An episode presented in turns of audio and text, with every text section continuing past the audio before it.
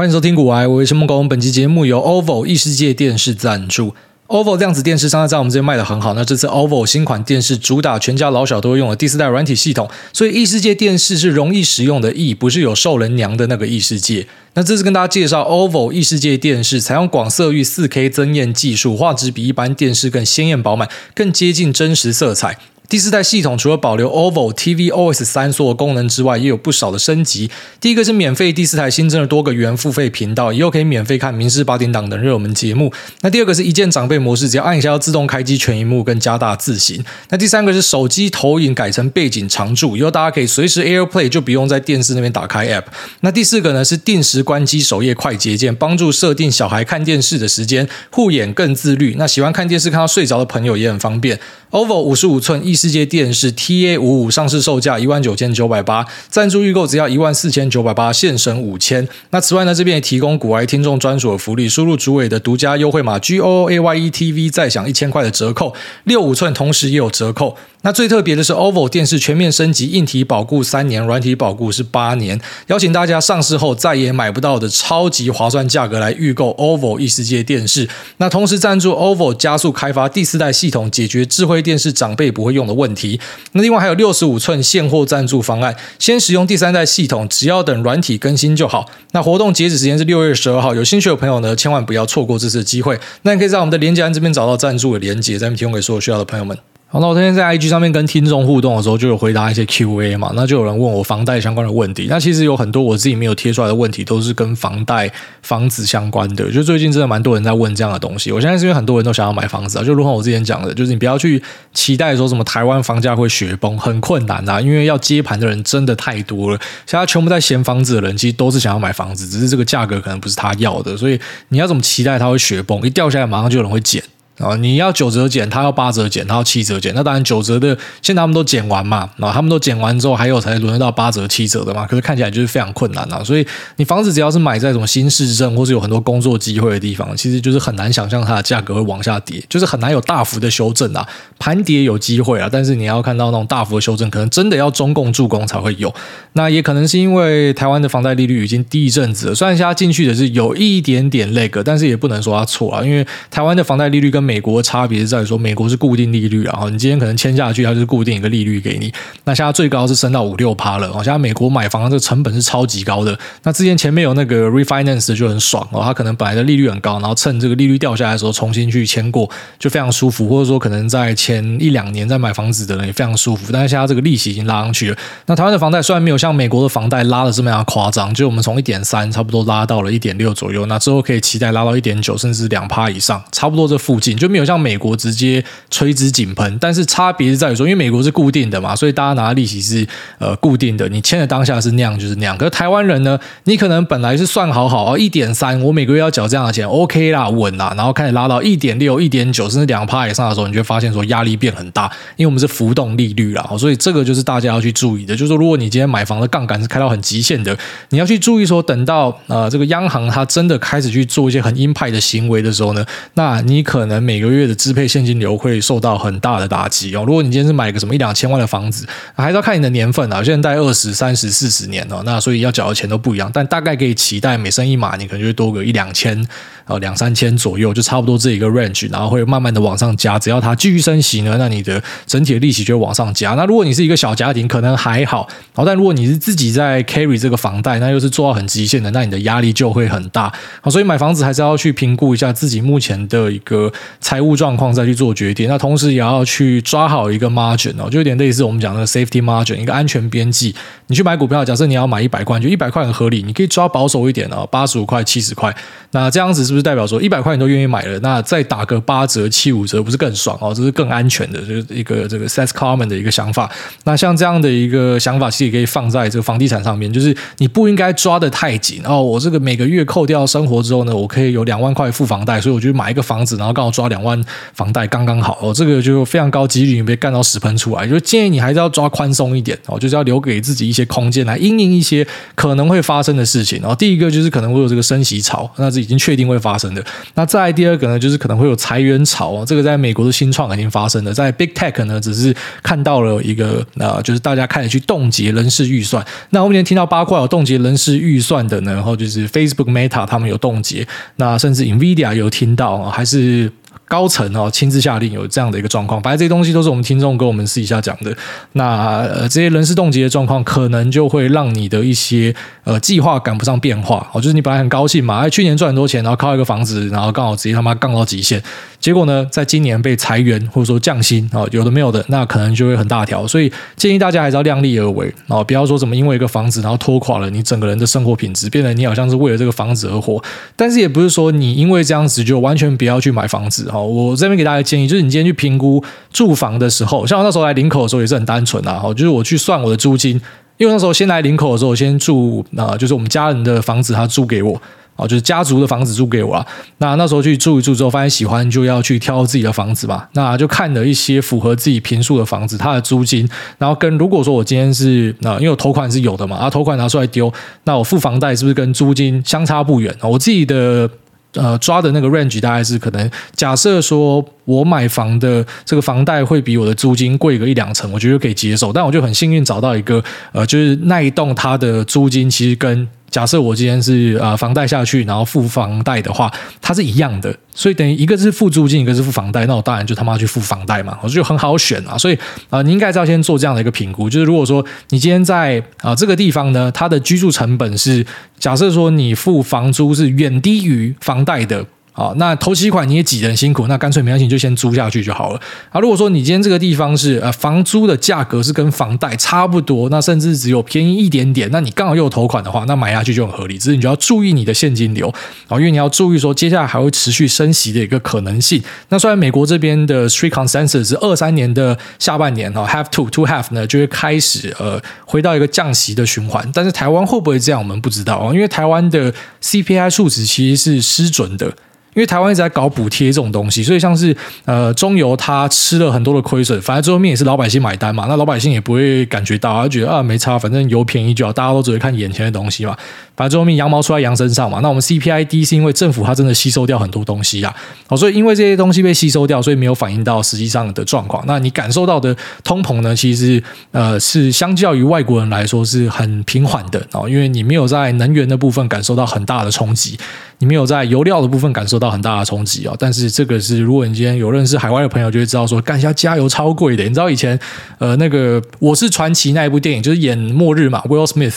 那他有一幕就是有拍到那个加油站，那个油价已经喷到天上去了。那是一个末日，然后有僵尸的场景，就油价是那样。然后现在我们的油价是比他那个末日场景预设的油价还要来得高哦，所以这是目前通膨的一个状况啦。那要去压抑这样的通膨，可能哦，对于央行来讲，他们就是去解决呃需求面的问题嘛，所以就是去透过升息来让经济哦过热的经济稍微降温一点。还是要跟大家强调一下，外面的经济并不是说不好，而是有点太旺，然后就帮你踩刹车这种味道。那因为他去收拢银根，因为他去把利息的这个数字往上拉，就是说你的资金的成本往上拉，所以你杠杆开到极限的就要很小心。那我们再接到分享另外一个也是很多人会问的问题啊，就是假设我们今天要去跑去贷款的话，那要贷二十三十还是四十年？哦，四十年贷款不是每个人都贷得到啦，就是我之前在问的时候是要什么三十五岁以下，然后你的财务条件 OK，他才会贷给你。哦，那一般人可能最多就是问到二十三十年。那现在央行也有意取消三十年以上的房贷，反正就是希望大家不要有这么多的杠杆是放在房地产里面，所以你看，连央行都知道要取消，你就知道哪一个是比较好的。好，虽然在外面有些人会跟你讲说，哎，你看哦，你贷四十年房贷，代表你要缴出去的利息是变多的，你这就让银行爽啊！当然，赶快快把钱缴掉，不要让银行赚你的利息啊！哦，这个我觉得是不会理财人才会这样讲话，但是我也不怪这些人，因为这个就是个人特质的问题啊。假设说你今天是一个啊不懂得钱滚钱的人，你今天去把钱贷出来，你就只会赔钱的，那你真的赶快是把利息还掉是比较好。但如果你今天是懂得钱滚钱的人，你可以用一个妈一点多趴超级低利的钱，好去把这个资本拿出来，然后你去做投资，妈随便也有个什么五六趴以上。哦，当然不是每个人都可以这样办到，还是要强调。哦，但对于我们来讲，我们觉得五六趴超简单的，就是你说十趴，每年十趴，我就告告诉你哦，这个有挑战性，可是每年五趴啊，其实有蛮多工具可以达到。那假设说是这样的一个条件的话，我会知道说我中间有一个啊差不多四趴的利差嘛，三四趴的利差嘛，所以当然妈的我钱不还就不要还，因为我可以一直去滚出更多的钱。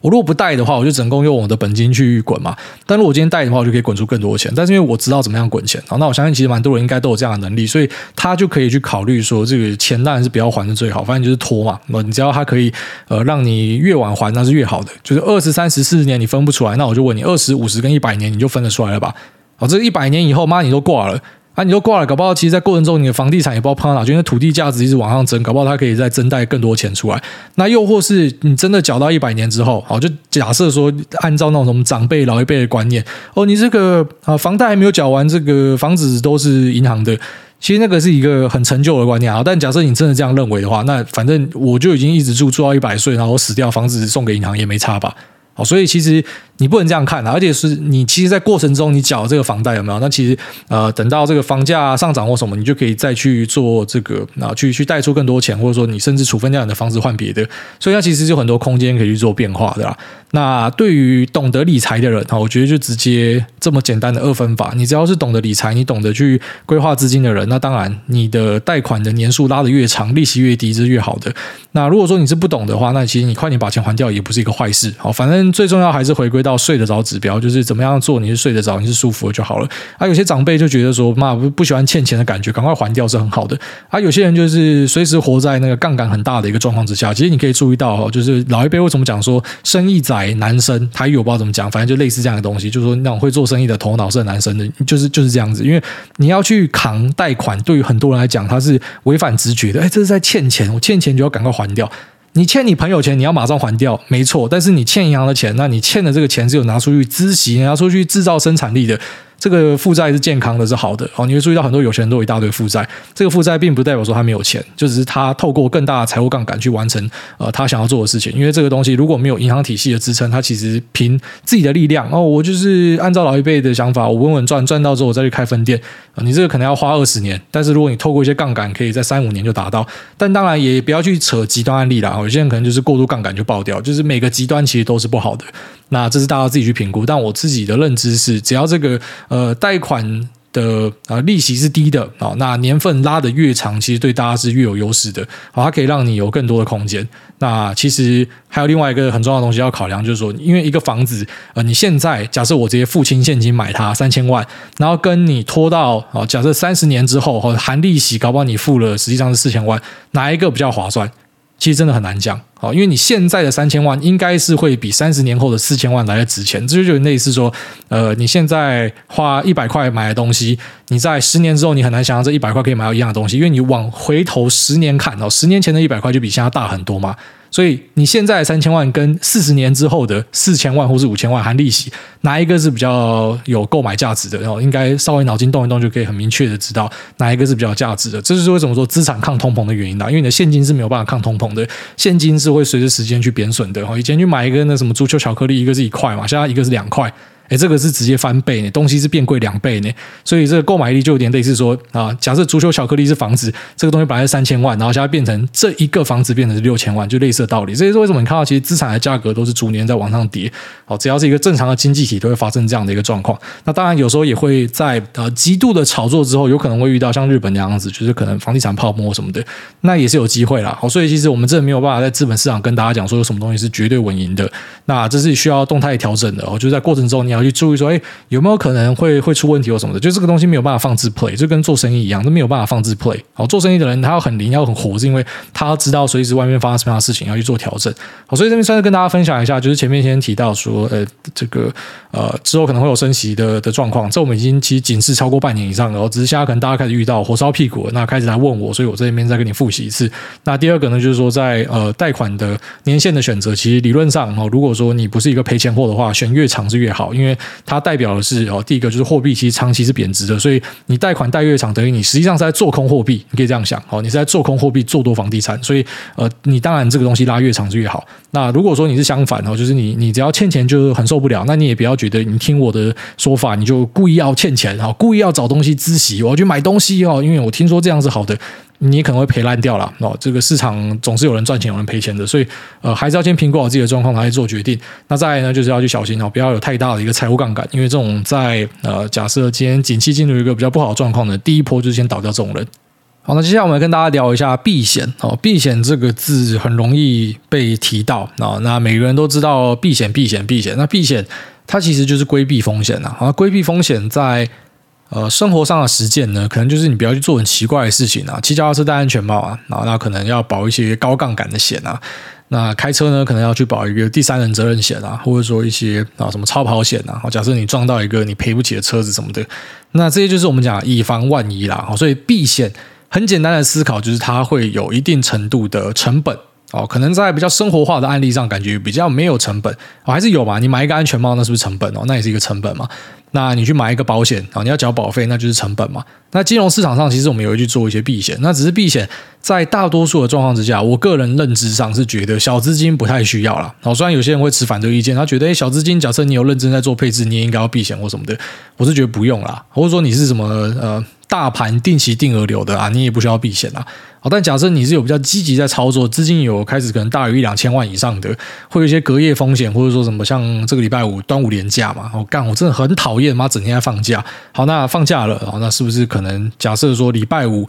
呃，美国这边出了什么样的一个状况？然后拜登突然要干嘛？还是说呃，林总会鲍威尔突然要干嘛？叶伦突然要干嘛？好，那可能导致说资本市场来一个大逃杀四五趴。那一般人可能就是只能够等到礼拜一，就是两手一摊，双脚一伸，然后就给他干嘛，因为他直接跳空下去。可是如果说你懂一点避险观念，你知道怎么样使用工具的，你可能可以在夜盘去使用一些工具去避险，甚至是呃在礼拜五美股还有在开盘的时候呢，你在美股这边做避险。虽然台股这边可能在礼拜一开盘的时候呈现一个亏损，可是美股做避险这边呢会赚到钱。好，这个是可以办到的事情。那这当然避险也不是说稳赢哦。很多人听到避险就以为说哦，好像这样做很帅，就一定会赢，也不是这样哦。因为有时候你今天做避险，好，如果是什么事情都没发生的话，那你就有一个避险的成本嘛。那也有可能会遇到双八哦，就像说你想要去 hedge 掉大盘的下档风险，你去找一个族群来做空。那只是最后面呢，你做多的那个族群是啊下跌赔钱的，那你做空这个族群，你本来是期待说它可以去保护你的下档，那没有想到这东西是上涨，你变双八，两边都赔钱，好，这都是有机会的。所以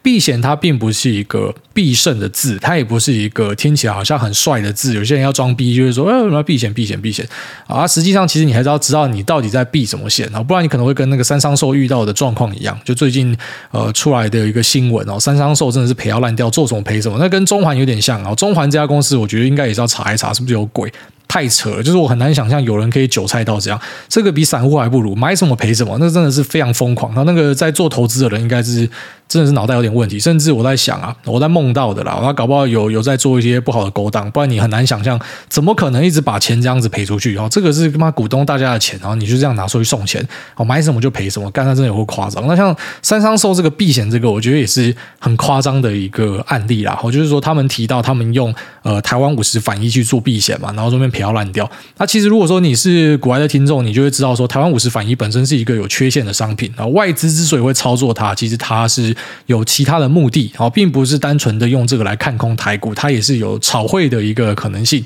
哦，因为钱进来一定要找东西买嘛，哦，那你也知道说，在呃五十反一里面有很多固定收益商品嘛，所以它未必是看上放空台股的部分，因为对于这些外资来讲，放空台股有其他更好的工具，我直接台指期就好了。我干嘛还要用五十反一？五十反一里面只有一部分拿去放空台子期，其他是买固定收益商品。那妈我有病了，我直接放空台子期就好。就道理就这么简单嘛。所以我就不知道那个三商寿的那个投资长还是我不知道那个做决策的人是谁。就是你怎么这么奇怪？你要去呃避险，然后你竟然是透过反一，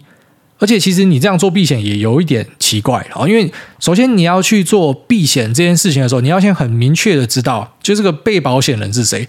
哦，你要保险的部位是什么？好，举例来说，我今天需要被保险的部位是台股，我买了一堆台股的标的，然后我去做空韩股，然后说我在避险台股，这个就很奇怪嘛，就是干大家干三小。那或者是我今天做多的部位全部都是呃电子股啊，科技股。那我去空一个非金电的东西，然后我说这个在避险，哎，有有一点奇怪哈，这也有一点奇怪。那当然，如果说换个角度说，如果说我今天空的东西是另外一个大族群，虽然跟呃这个电子股有差差距啊，就像说，有些人会做这个电金对冲，那电金对冲呢？诶，可能就还算合理哦，因为它那个差别是在于说，你知道你的东西跟这个东西它是要有一个相关性的哦，它是要有相关性的，你才可以去做一个避险嘛，或者说它是要负相关的，你才可以做一个对冲嘛，就是它是要有连结性的东西，你不可以说它是呃八竿子打不着的东西，然后你硬要把它组在一起，就是说我在做避险。那三商寿这个案例，我是觉得它其实可以单纯的使用期货就好了，然后它用反一是很奇怪的。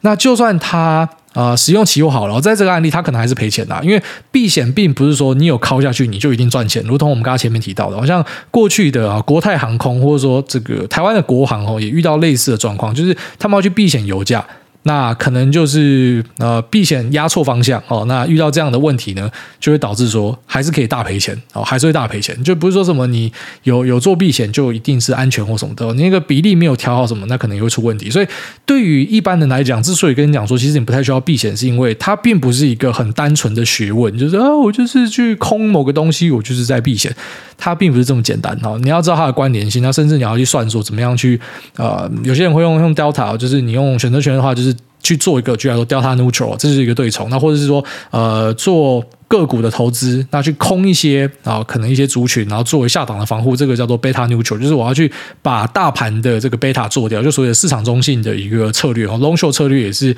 类似的观念，就是你要明确知道说你今天做的东西是什么，那你要去规避什么样的风险，你才去做一个避险。好，但是很多人其实搞不清楚这样的状况，所以他就在恶搞。那我们这边就来跟大家分享一下，在实物上可以怎么样去做一些哦比较基础的对冲。我们跟你讲比较基础的啦，那比较进阶的话。可能稍微提一点啊，那如果说你有兴趣的，可以再去深度研究。但是呃，一样就是尽量先使用模拟交易，或者是在脑中盘算，就不要直接下去搞哦，因为直接下去搞，呃，就连是专业的，可能都会被双巴了。那一般人一定是被巴到头歪掉啊，你就当成是一个参考跟见习就好了。那举例来说，你现在在台股有一个四千万的部位，然后就是你买了各式各样的股票跟 ETF，那总之你在台股的进铺险做多是四千万。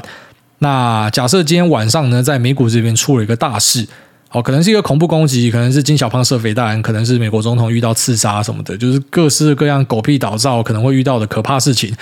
那遇到的瞬间，如果你是一个花很多时间在交易的这种全职投资人呢，他可能第一个瞬间他就是马上去买台子期的空单，因为夜盘是有开盘的。直接去锁住它可能的下档更大的破坏，当然第一时间发生可能已经跳空崩跌了，但是他怕会有更严重的破坏，所以他就先把部位锁进去。那这个是怎么样做呢？啊，举例来说，你有四千万的部位嘛，那你要用多少的台子期可以去对冲掉这四千万的部位？假设我们抓完全对冲的话，那差不多就是呃约莫是。可能十几口左右，因为一口的大台是两百乘上，假设一万六千点，然后就是等于说可以保护到三百二十万的部位，那这样差不多是十三口左右就可以完全的去保护掉你台股的部位。当然，可能十三口还稍微少一点啊，可以再稍微多一点点，因为呃，大盘的跌幅可能不会比个股的跌幅来得大，好，所以再稍微加一点点，可能就可以做到一个完全对冲，就是以此类推。那用简单一点的方式，就是你有四千万的部位，那你就去控一个四千万合约价值的台子期，所以大概是十几口。那十几口你要拿出多少的保证金呢？一口大概是十几万啊，接近快二十万，所以我们抓二十万就好。那假设十三口，就等于是呃两百六十万哦。你只要拿出两百六十万的保证金，你就可以马上的去对冲掉你四千万部位的一个。风险，那这两百万的保证金不要误会，它并不是单纯的像是一般缴保费缴掉就没了，因为你是买进期货部位，你可以把它平仓掉，所以你还是可以把钱拿回来。好，这是用期货去做一个对冲的话，就是这样做。那可能在隔天，好，比较好的状况就是这样。假设啊，证明可能是虚惊一场哦，所以我就是呃，期货的空单会有一点点亏损，没关系，我就。呃，平仓掉，我当成是我我吃了一点保险的成本。那假设说隔天是大崩跌的话啊，那这样就会变成说你的多单是呈现亏损嘛，但是你啊进去避险的空单是赚钱的。那这样一个好处啊，就等到可能空单你觉得差不多的时候，就回补掉，回补掉你空单是有获利的，那变成你可以另类的再平衡，把空单的获利去转到多单这边再做加码。好，这个就是在呃实物上我们去做避险，事件型的避险会这样子做。好，那这个是假设你有遇到什么样的大事，那种出事情的时候，事件型的避险是这样。那有一种避险是你平常就在做的啊，可能类似像是塔雷伯讲的，你去对冲掉你的 fat tail 的肥尾的风险。尾部风险啊，tail hedging。那尾部风险呢，就是他平常会去长期的买入啊，可能是标普的 put 啊，看空的一个选择权，然后买在一个深度价外，哦，他就去赌说可能会有一定程度的崩盘机会，所以我就是固定的把我获利的几趴拿出来，疯狂的去买这个 put。那假设说我压到一次哦，真的就崩盘的话，我的 put 会为我带来很大的收获，所以它可能就可以让我赚一大笔钱。但当然，因为它是选择权，跟前面期货的差别在于说，选择权你是付一个权利金，那因为你的 strike price 设非常的远，所以等于说这个选择权基本上是归零了，等于你就是每一期都在归零。但是你的目的就是要保护你的下档嘛，所以对他来讲，这个每一期归零的钱呢，就是一个呃类似保险的的感觉哦。你当然不会希望说什么意外险一定要用到吧，不然把我保费是浪费掉的。它那个概念是有点像的，我就付这个保费啊。如果真的遇到意外的话，我就受到保护。那台博自己是宣称说他是做这样的一个交易，然后致富的，然后只是后来有很多的基金想要学他，就去做这个 tail risk hedging。那就都赔烂哦！这种想要去做尾部的的基金呢，他们只有在极端状况，像是可能武汉肺炎哦，那或是啊可能中美贸易战哦这样的一个情状之下呢，他会获利。可大多数的状况呢，基本上他会直接把他基金的净值赔掉。为什么？因为市场出现极端案例的这个风险是很小的，然后它是很小的，所以久久才会发生一次。所以那有点像是啊。你有这个舞台，才有这个英雄的诞生，哦，所以呃，时也运也。那塔利伯刚好在那样的环境之下，他如果是出生在可能前十年或者后十年，搞不好他就不会有这样的状况。哦，他他在那边一直做挑 risk hedging，然后这边把整个呃绩效做得很烂，也是有可能。那付一堆保费，然后事情都没发生，那这样也是蛮惨的。所以我会觉得说。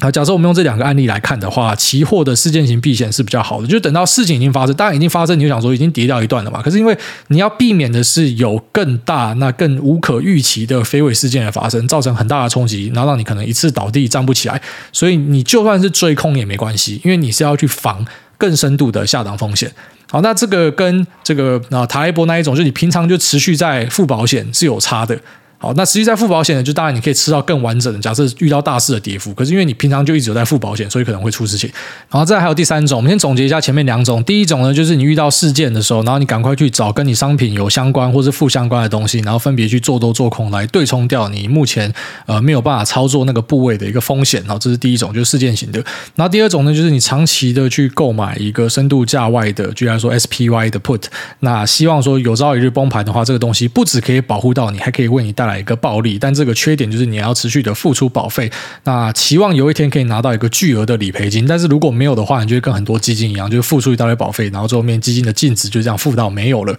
那还有一种呢，哈，我觉得它是比较中性一点的。那这个东西是也更进阶一点，那是有些 hedge fund 它会这样做的，就是他们会去做一些所谓的 delta neutral 或者说呃 beta neutral 的策略。那用比较简单的方式来说呢，就是一个 long short 的策略。你有做多的部位，那同时你有做空的部位。那用更讲究的方式呢，就是你要知道说你做多部位跟做空部位的 beta 分别是多少。就是呃所谓的 beta 就是说大盘涨一倍的时候，那你如果是一点五倍的 beta，等于说你的东西涨一点五倍，就是比大盘还要剧烈的标的啊，那相对的，如果是小于一倍的贝塔，就是说大盘动一倍的时候，这个东西是不太动的。那这个都是呃根据它采样的时间会有不一样的数字，它是一个大概笼统，就大家不要觉得这是一个绝对值，所以你也只能够大概的哈，举例来说，你去呃做多了两倍的某个大型族群电子股啊，电子股的一个期货两倍做多，那你不希望说下档的风险，因为你做多两倍变你你今天如果大跌也是两倍下跌嘛。那你不希望说承担这么大的风险，那你可能就去空个啊一倍的台子期，或者说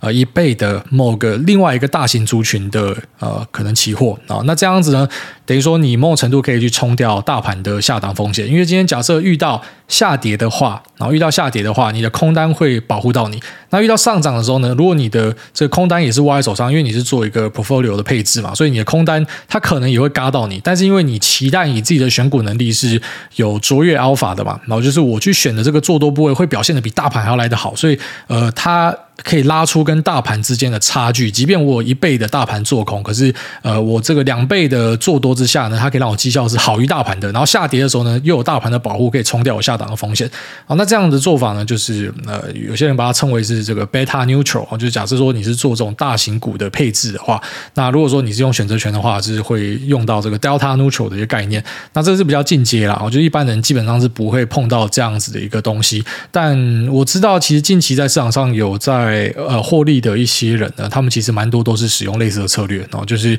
呃多空都有做啦。那也因为这样子，所以他可以在这种非常震荡的盘势中，还是可以滚钱出来。好，那当然它也是有它的不好之处啦，好像是你遇到二零二零、二零二一这种万股齐涨的行情呢，因为你手上是有扣着空单的。那在这种万股齐涨的行情，一般来说连废物都会跟着涨。所以你去空的东西，不管你是空什么，就算你真的空到一群很烂的东西，可是它也在跟着涨，所以它某种程度上它是在嘎空你哦，就是你有你的这个获利会因为这样子有贬损。但是如果你遇到一个震荡盘或者下跌盘呢，你就非常庆幸说你有做这样的一个配置。那这个是属于比较进阶的范围啊，就一般人其实基本上不需要了解，你只要大概可以知道说啊，就是是有一些方法，它可以去规避掉一些下档的风险啊。当然它不是必胜。你是期待它这样子啊，但是未必它会按照你想要的方式去进行哦。如果说一切都没问题的话，才会起到一个保护的作用。那这也是蛮多啊，这种在控比较大型资金的人，他们会优先考虑的啊。就是你资金越来越大之后呢，你首要考虑的并不是我要怎么样赚更多钱啊，因为猴子都知道怎么样赚更多钱，就是嘛，我杠杆杠爆哦，运气好的话我就赚烂了嘛。可是你就知道说天有不测风云嘛，随时都可能会有个大回档或者修正或什么的。你大赚的钱你没有办法守住的，可能就跟啊前面的那一些什么少年股神、少年。必神有些有点像，我知道有蛮多是真的赚翻跑去买豪宅啦，但我也知道蛮多的故事，是因为营业员都会讲嘛，这赔到烂掉，然后最后面要呃这个他本来赚到破千万破亿的要去跑外送的，这个也有听过这样子的故事啊。我觉得你没有办法守住，你风险没有办法控好的，那你可能有朝一日都会翻船。所以呃，考量风险是在你的怎么讲？资金开始变大之后呢，很多人会把它放在一个首要的的位置哦。但我建议大家是啊，就算你资金不大，其实你要去考量风险，你要知道风险在哪。那虽然一般人你用不到对冲，可是你就要知道说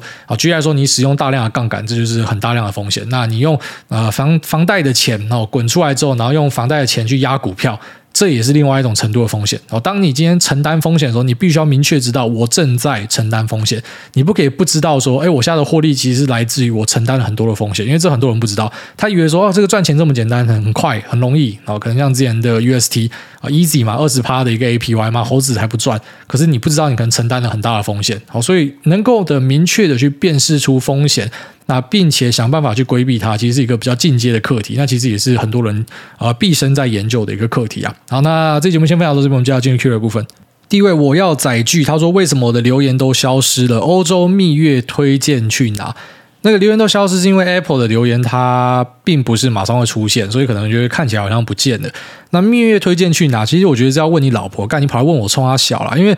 老婆喜欢的东西是怎么样？我不知道啊。有些老婆她喜欢的是比较那种城市的感觉，她就要去大城市，所以你就带她去伦敦。只要有些人就不喜欢城市，她要有海边的感觉，所以你就带她去 Saint-Tropez，或是带她去 Marbella，然后或是带她去 Ibiza，这个都是选择嘛。那或是她是很喜欢那种野生动物的地方，或是很荒凉的地方，就带她去冰岛或是北欧。所以还是看你老婆啦。我建议不要自己乱选，免得后来被念一辈子啊。下面有这个一时凹单一时爽，一直凹单一直爽。他说：“哎大。”我我是你的偶像，癌大你好，我是刚进入股市不到一年的大一菜鸡。那我在今年初 all in TQQ 亏到每天都在 QQ。那我想问癌大的是，请问公债殖利率的变动原理是什么？它会因为买卖的成交量而改变吗？还是因为央行升息或降息？如果要买公债的话，殖利率要看买债时还是到期时的？那另外还想问问艾大有没有推荐的美股选择权模拟交易平台？然后再顺便问一下，退休的话资产配置怎么样比较妥当？真的好想早点退休。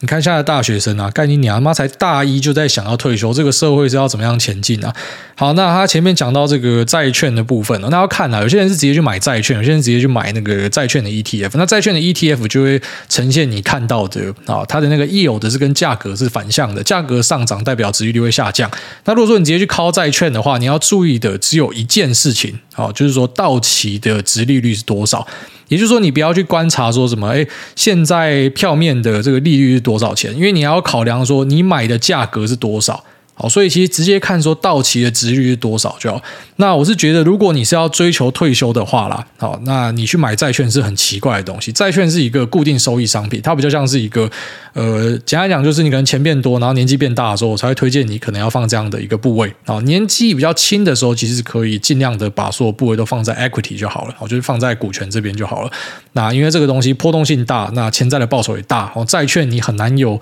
很大的一个资本利得啦，好，基本上你就是稳稳的去拿一个利息。那再就是说，有没有推荐的选择权模拟交易平台？哦，没有，我都打十单呐、啊。然后，呃，要退休的话，配置要怎么样？呃，其实。我觉得，如果真的是要讲说最稳健的退休配置的话，可能就是以全球配置是最安全的哦，可能就是 VT，那或者是 BlackRock 旗下的 AOA、AOR、AOM、AOK，我是觉得 AOA 就可以了，因为它就是一个呃全球的股债配置，然后会帮你再平衡，会自动帮你 rebalance，比较简单一点啦。所以这种东西拿来当成是退休握着的东西，我觉得就是非常非常安全，就适合绝大多数人。那进阶的话，当然还是有很多不一样的选项啦。反正我这边给你一个最保守的选项。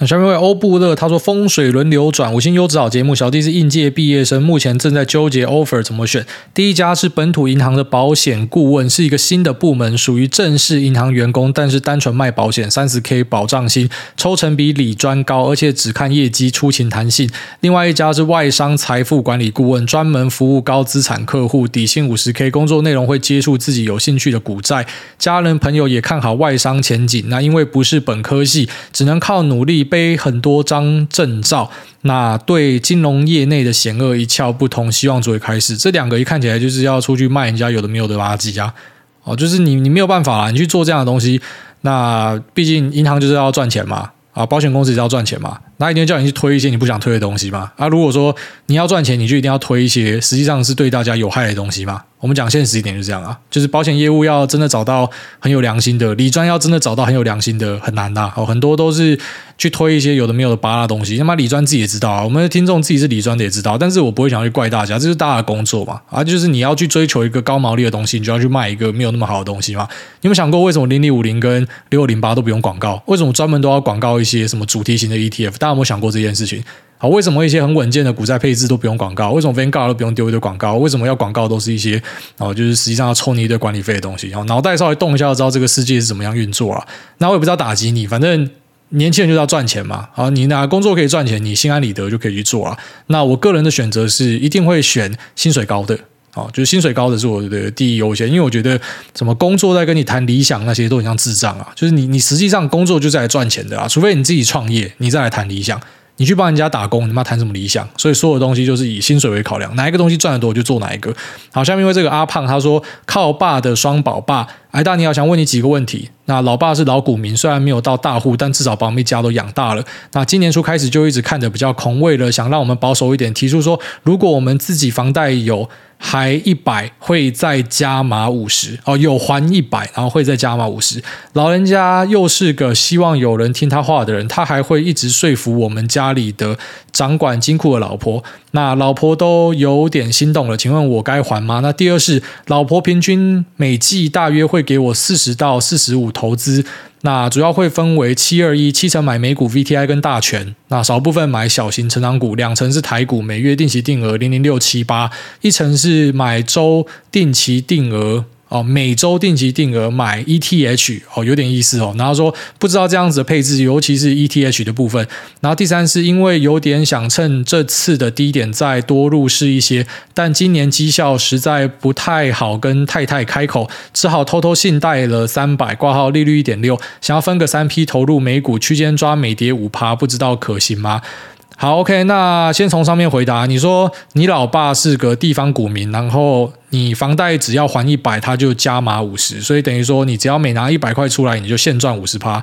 那老人家又希望人家听他话，那你当然就是听你听你爸的话，听到爆掉啊！你直接把你信贷的钱，然后还有你老婆给你的钱，全部都拿去还房贷。然后从你爸那边干出来一堆钱之后，再把这笔钱拿去股票市场。那同时呢，因为你房贷还掉了，然后等到机会来的时候，再把房贷增贷出来，然后进去丢股票。这样子，你老爸也开心，你的荷包也开心，你老婆也开心，大家都开心。好，那再来就是聊这个配置的部分啊。你说有没有呃什么样的建议？其实配置都是看个人啦。哦，我觉得你的配置看起来是蛮有趣的。那我直接看，我并不觉得有什么毁灭性的。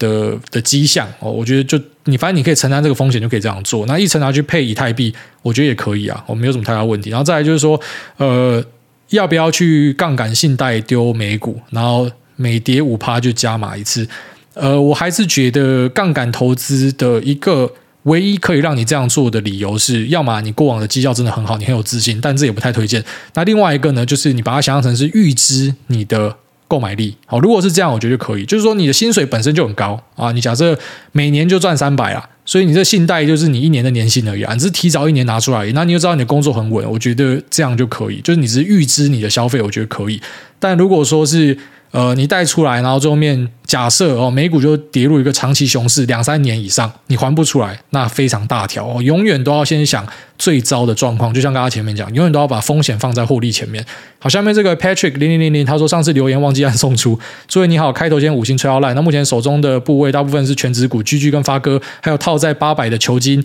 那虽然这些都是好公司，长期没有什么问题，但是股价就是跌烂。那因为这样，最近考虑领养只狗来改变生活，不是这个。这也他妈太跳动了。他说想问主委有没有什么让菜鸡马上上手的撇步？那比如当初养球狗是怎么训练它吃饭、洗澡等卫生习惯？挂号本人有点洁癖。那另外领养时该怎么样选择呢？对品种没有特别挑，但怕到现场每只都想带回家。还有上次听到主委想生女儿，推荐看一部最近 Netflix 很红的日本动画《Spy Family》，看完包准想生女儿哦，哇酷哇酷。那最后祝主委全家平安喜乐，不要再撞车了。好，谢谢。那有洁癖养狗，我觉得除非你有去朋友家，然后跟狗至少妈的，就是每天去摸个几小时，先试看看。因为狗真的就是比较